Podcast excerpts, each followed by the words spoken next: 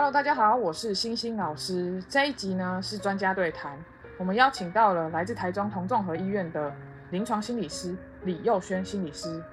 Hello，大家好，我是李佑轩心理师，星星老师好。他是一位小儿工作者，他主要是服务零到六岁的幼儿以及他们的家长。那今天邀请到佑轩心理师，就是要来谈说，照顾小朋友的时候有哪些压力，以及面对这些压力可以怎么做调试。好哦，所以我们今天呢要来讨论的就是，呃，照顾者在照顾孩子的时候会遇到的一些压力的一些状况，然后以及我们可以怎么去调试这些压力。那压力压力来源的部分呢，我们可以从孩子端跟家长端呢大概去了解一下。孩子端呢就包含了孩子可能有一些先天的生理疾病啊，或者是呃像我们常常来到呃临床做心理评估的部分，会遇到孩子有发展迟缓的状况，或者是有一些注意力不足或是自闭症的一些呃医学诊断。那或者是呢，一些孩子他可能呃先天气质的关系，或是一些呃情绪起伏很大的孩子，所以会让家长呢在教养的时候就会觉得压力很大、很头痛。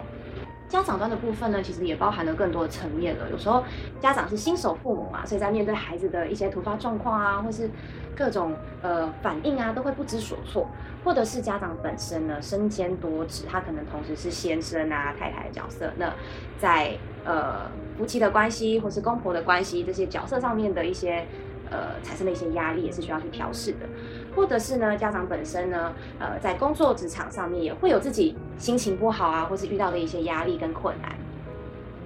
那再来是经济的部分，也会是家长很大的一个压力来源。嗯，现在养小孩真的很贵，非常的花钱，真的超花钱的。那个幼儿园入入学的学费啊，然后还有要上一些才艺班啊，或者是来做我们一些临床呃临床心理评估的，他们都会要上疗愈课程啊等等的，其实都是很多的开销跟费用。哇，我真的是听到这边头真的开始痛了呢。真的，所以这压力调试就非常的重要。嗯嗯嗯。那我觉得刚刚听到说，孩子的气质这个部分也会影响家长的教养，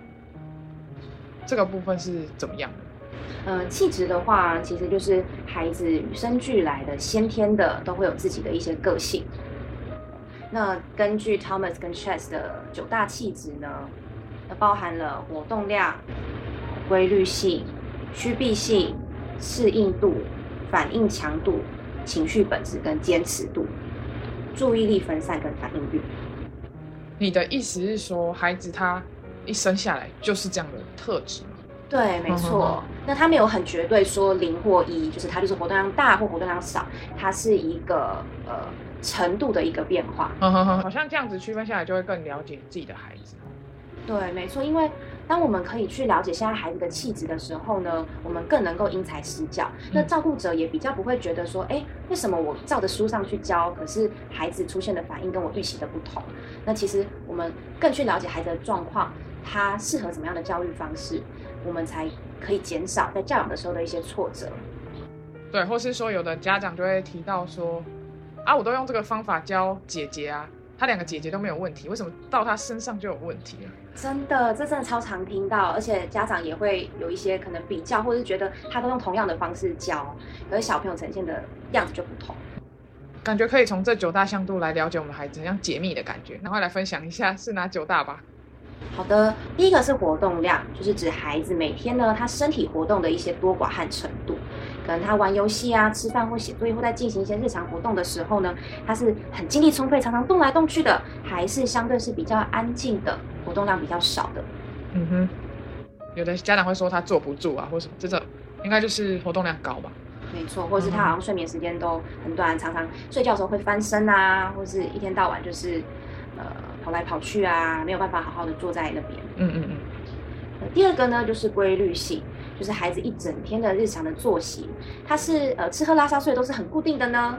还是说常常哎吃饭时间、睡觉时间都很不一定的，嗯是比较不规律的。第三个是趋避性，那是指呢小朋友他在面对一个新的人事物的时候，他是会想要哎好奇的去了解啊，还是说他会比较排斥、比较想去逃避，哦不想去呃面对。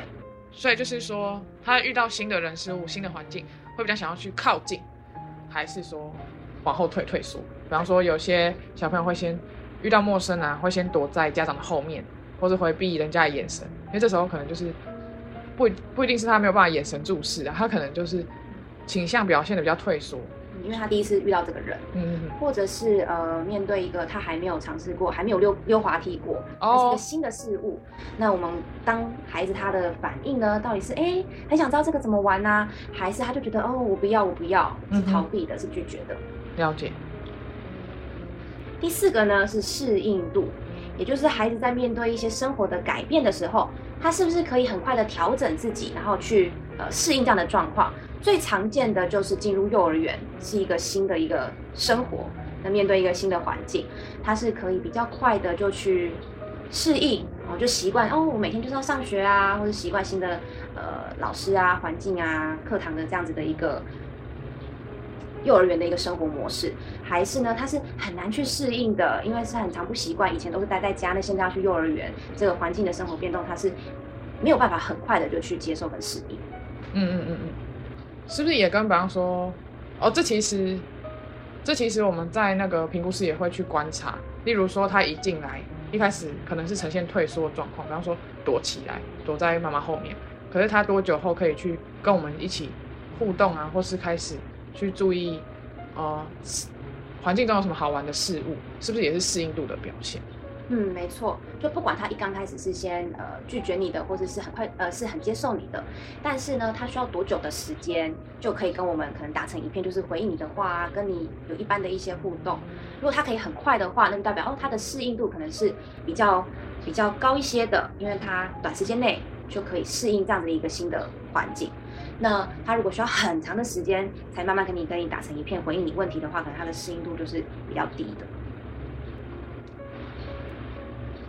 第五个呢是反应强度，就是孩子他在表现情绪啊，呃，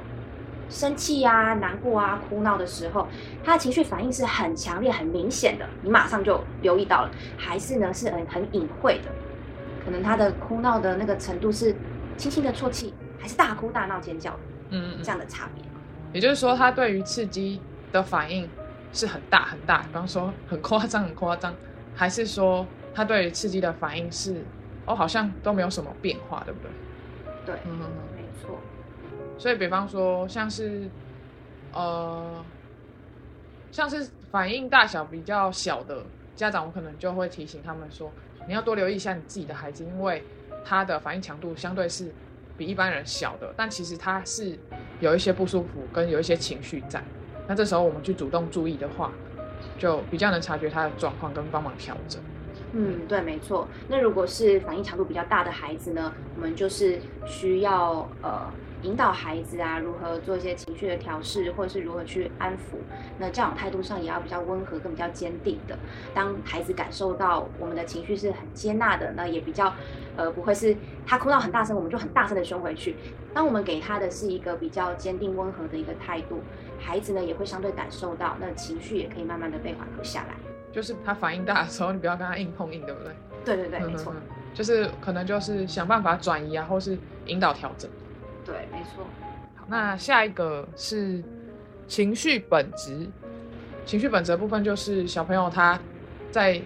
比较多展现正向的情绪，还是比较多展现负向的情绪。比方说，有的孩子成天愁愁眉苦脸啊，或是很容易生气，那可能展现的就是比较多的是负向的情绪。然后有些孩子就是俏兵俏兵啊，笑眯眯的，所以他可能就是展现比较多正向的情绪本质这样子。第七个是坚持度的部分，坚持度的部分就是关于他在执行一件事情的时候，在做一件事情的时候，他能持续多久的时间，是不是很容易做一做就不做了，还是说他可以，嗯，不会？困难，然后就是很继续坚持下去，不容易放弃。对对对对，从这边也可以了解我们的孩子。哦，然后以及坚持度的部分，还有讲到是说情绪的部分，如果坚持度很高的话，他可能就会对一些事情比较执着，或是不顺其意的时候，他会哭闹比较久，坚持的时间也会比较久。嗯，这也是坚持度可以观察的部分。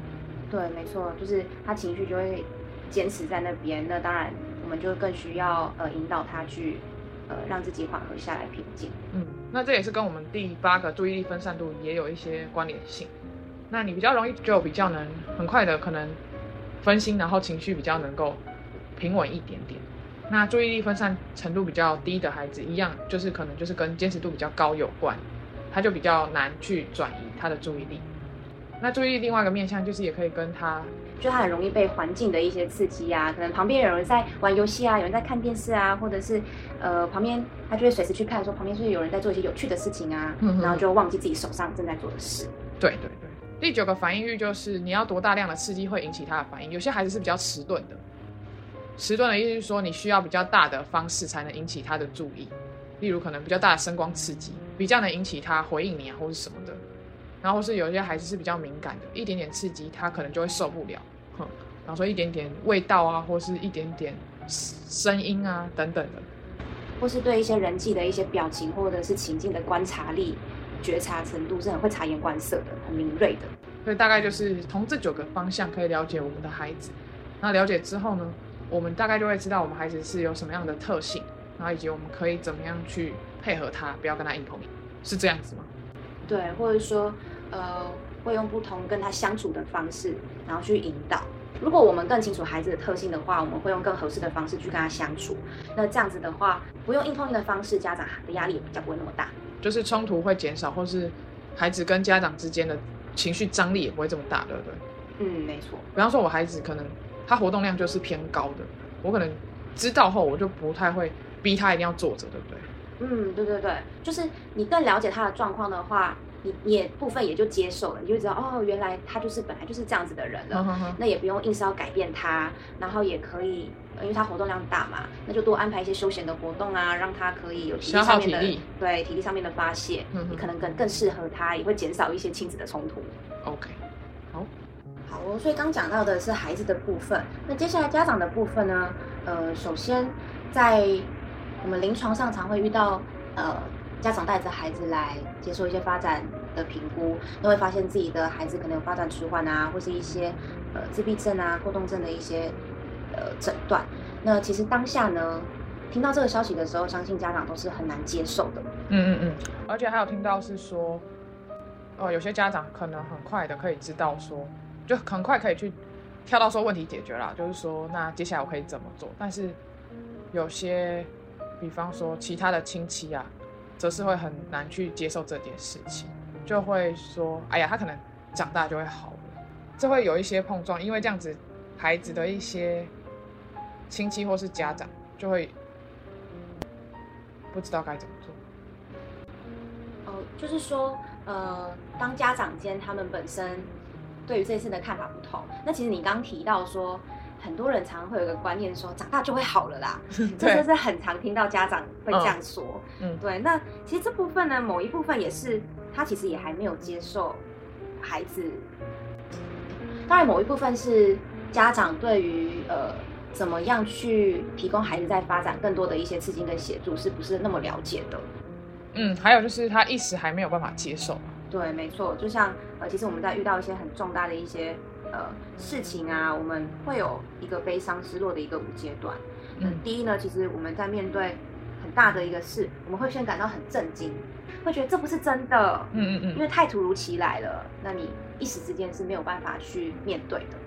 那再来可能就会跳到第二个阶段，你会觉得很愤怒，你会觉得这很不公平，为什么是我的孩子发生这样的事情？或是说会说，到底中间出了什么差错，或是有的公公婆婆可能就会说，你们到底怎么教孩子的？对，会彼此责怪，因为大家其实都很愤怒，会觉得这件事情发生，想要找一个原因，那就会互相指责。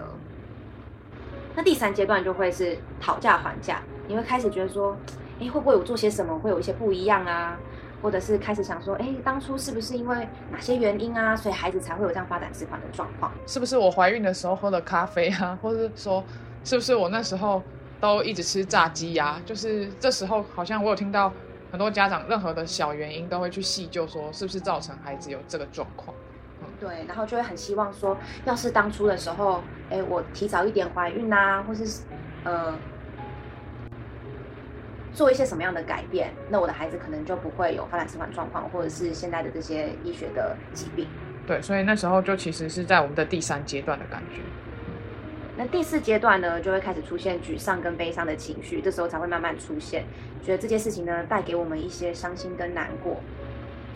就会觉得说，哇，好像很无望、很无力吧。那最后一个阶段呢，就是我们可以慢慢走到接受的部分，会觉得，哎，你开始可以去面对孩子现在就是有这个重大疾病或者是有发展迟缓的这个事实，那心情呢也会相对比较平静，那脑袋也相对会比较冷静下来，就可以去思考后续我可以怎么样帮助这个孩子。嗯嗯嗯嗯，就是，所以我们从这个悲伤的五阶段，或是面对负向情绪的一个五阶段，可以知道说，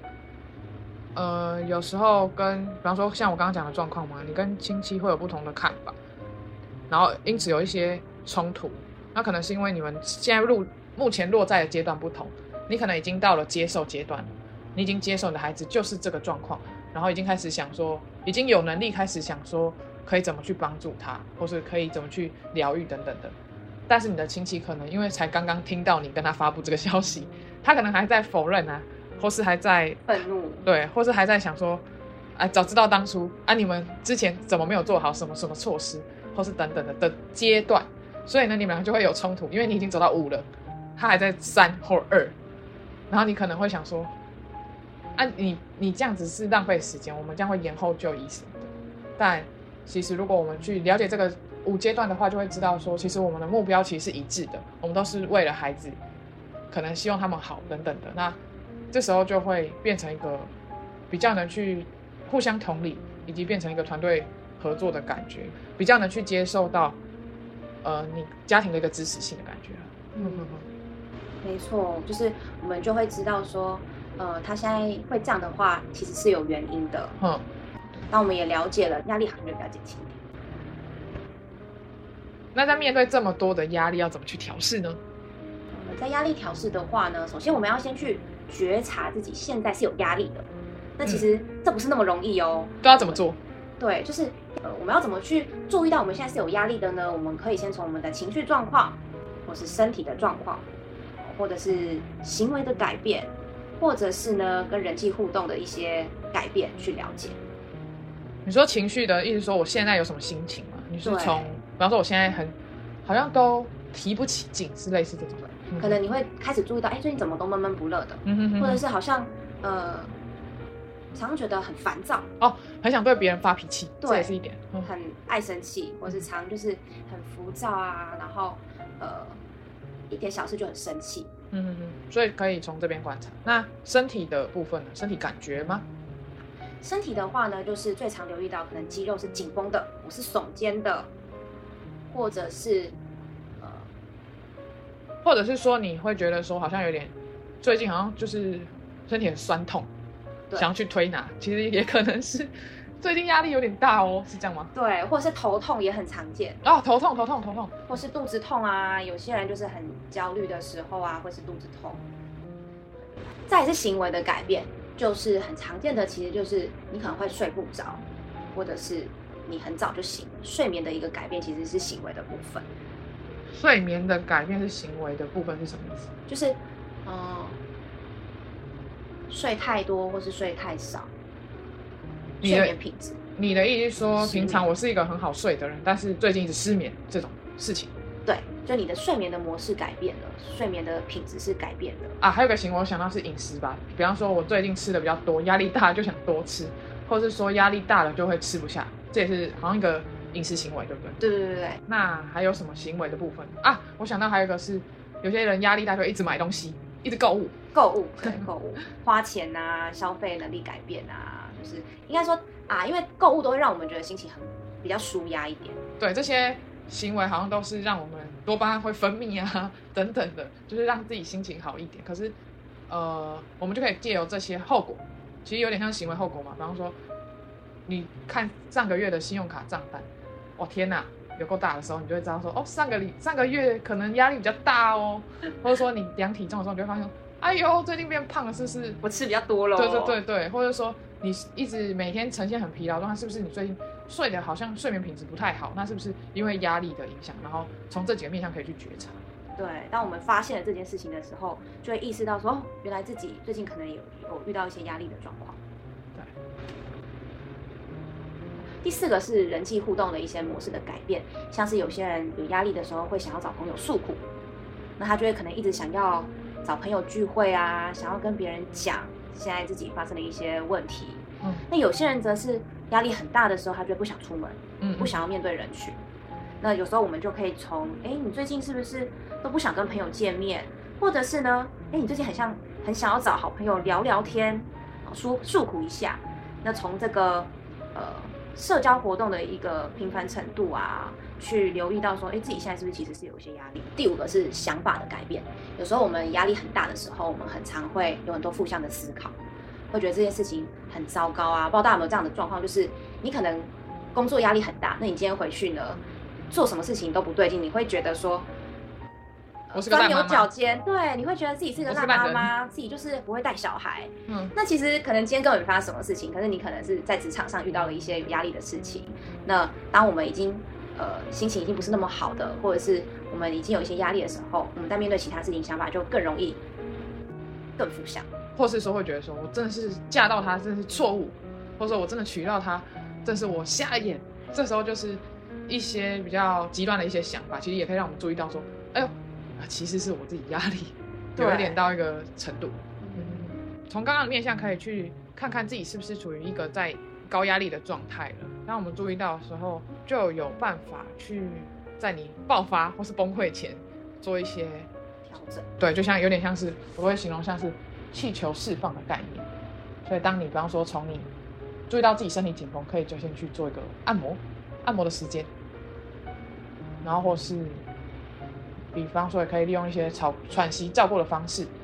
例如去将你的小朋友去托婴啊、托幼，或是给家人照顾一段时间，对然后让自己有比较可以沉淀情绪或是自我调整的一个一个一个时间。哦、比方说你很久没有放假，其实家长放假也是很重要的。没错，因为我们如果先照顾好自己，才有更有能力可以去照顾孩子。另外呢，正念跟身体放松也是很好的调试的方式，嗯因为嗯我们可以呃让自己的肌肌肉呢不那么的紧绷，或者在正念这个过程当中呢，心情也会比较平静下来。嗯嗯嗯嗯。那正念这个部分可以，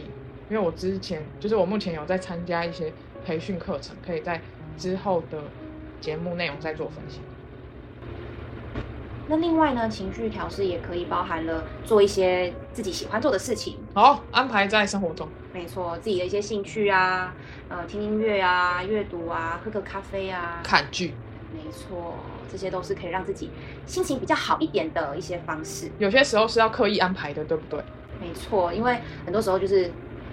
照顾小朋友久了，自己都会觉得没有时间去做这些事，那你就忘记了，对忘记。忘记自己曾经哦想要喜欢爬山呐、或者是喜欢去跑跑步啊等等。运动其实是一个最最好、最健康的一个舒压方式，情绪调节的方式。嗯，最后一个还有就是呃，亲朋好友之间的支持，嗯也很重要。嗯嗯嗯嗯嗯。对，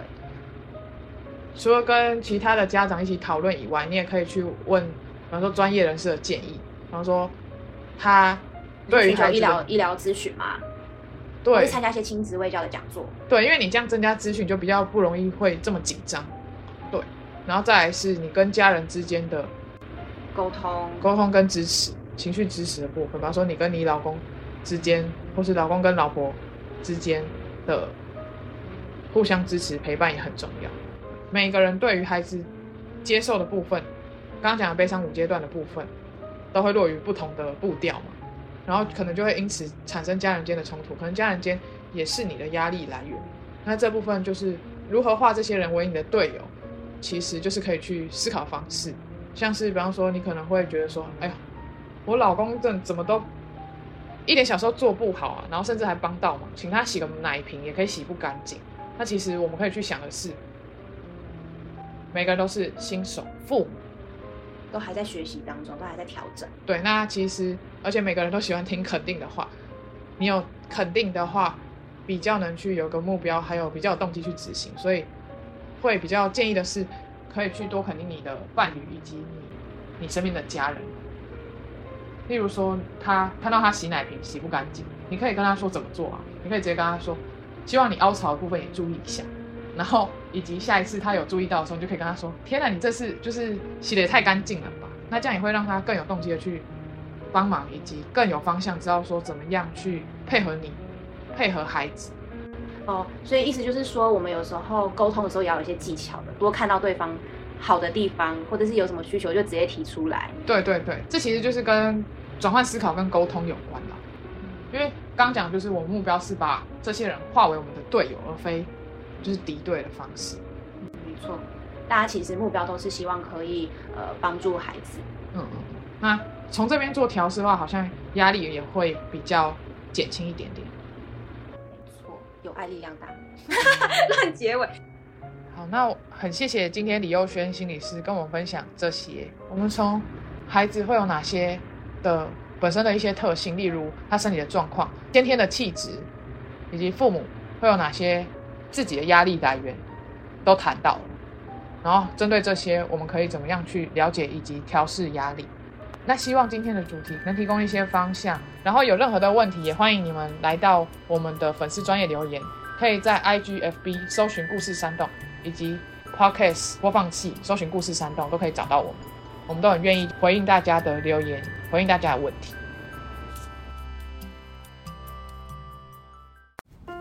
故事山洞是由爱说故事及画画的两位小儿临床治疗工作者制作。除了节目外，我们也会将故事内容变成插画，可以到脸书或 IG 搜寻“故事山洞”。若你喜欢我们的内容，请在 Apple Podcast 留下五星评论，也欢迎分享给身边的朋友。如果大家有想听的内容或想说的话，记得留言告诉我们哟。